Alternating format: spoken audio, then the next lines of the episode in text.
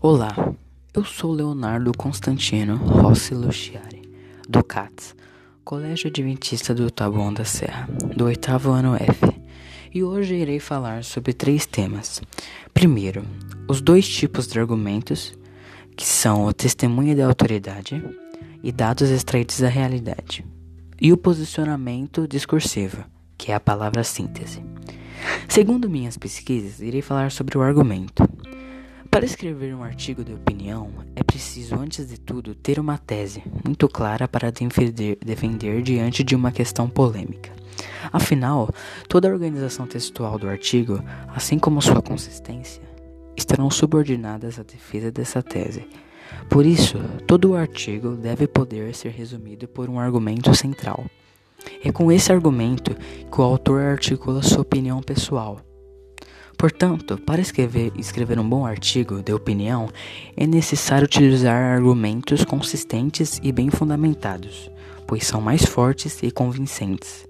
O autor do artigo tem de informar ao leitor quais as razões que o levaram a tomar determinada posição, evitando motivos superficiais ou sem justificativa. Argumento de autoridade. O argumento de autoridade é quando o autor do texto utiliza alguma frase, citação ou ideia de outra pessoa ou instituição de pesquisa que ajude a embasar e fundamentar a opinião defendida.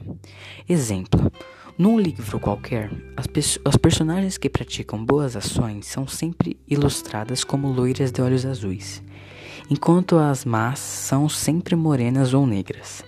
Podemos dizer que este tal livro é racista, pois, segundo o antropólogo Kabengele Munanga, do Museu de Antropologia da USP, ilustrações que associam traços positivos apenas a determinados tipos raciais são racistas.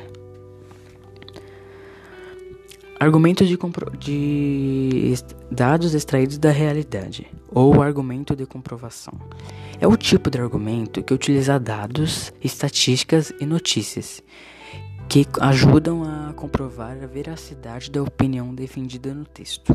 Um exemplo. De acordo com a Pesquisa Nacional por Amostras de Domicílio, a PNAD, de 2008, o telefone, a televisão e o computador estão entre os bens de consumo mais adquiridos pelas famílias brasileiras. Esses dados mostram que boa parte desses bens de consumo está ligada ao desejo de se comunicar. A presença desses três meios de comunicação entre os bens mais adquiridos pelos brasileiros é uma evidência desse desejo. Ou seja, esse dado foi extraído sobre a Pesquisa Nacional por Amostras de Domicílio, a PNAD. Isso é uma, uns dados extraídos da realidade. Síntese. É, a síntese é uma descrição feita de forma abreviada de um texto. Nela são apresentadas as principais características e as partes mais importantes do texto original. Fazer a síntese de um texto significa reproduzir em poucas palavras o que o autor disse de forma ampla e mais cheia de detalhes no texto original.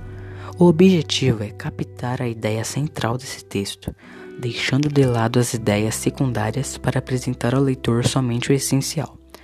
A síntese pode ser reconhecida por essas três maneiras: argumentativa, pois além de se destacar as principais características do texto, o apoia em autores ou outros textos que justificam a sua argumentação. Crítica. Quando acontece quando acontece a discussão do que foi escrito pelo autor no texto original.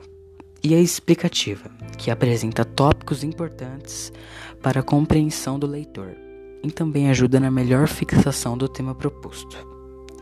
Esse foi meu podcast. Obrigado por me acompanhar até aqui.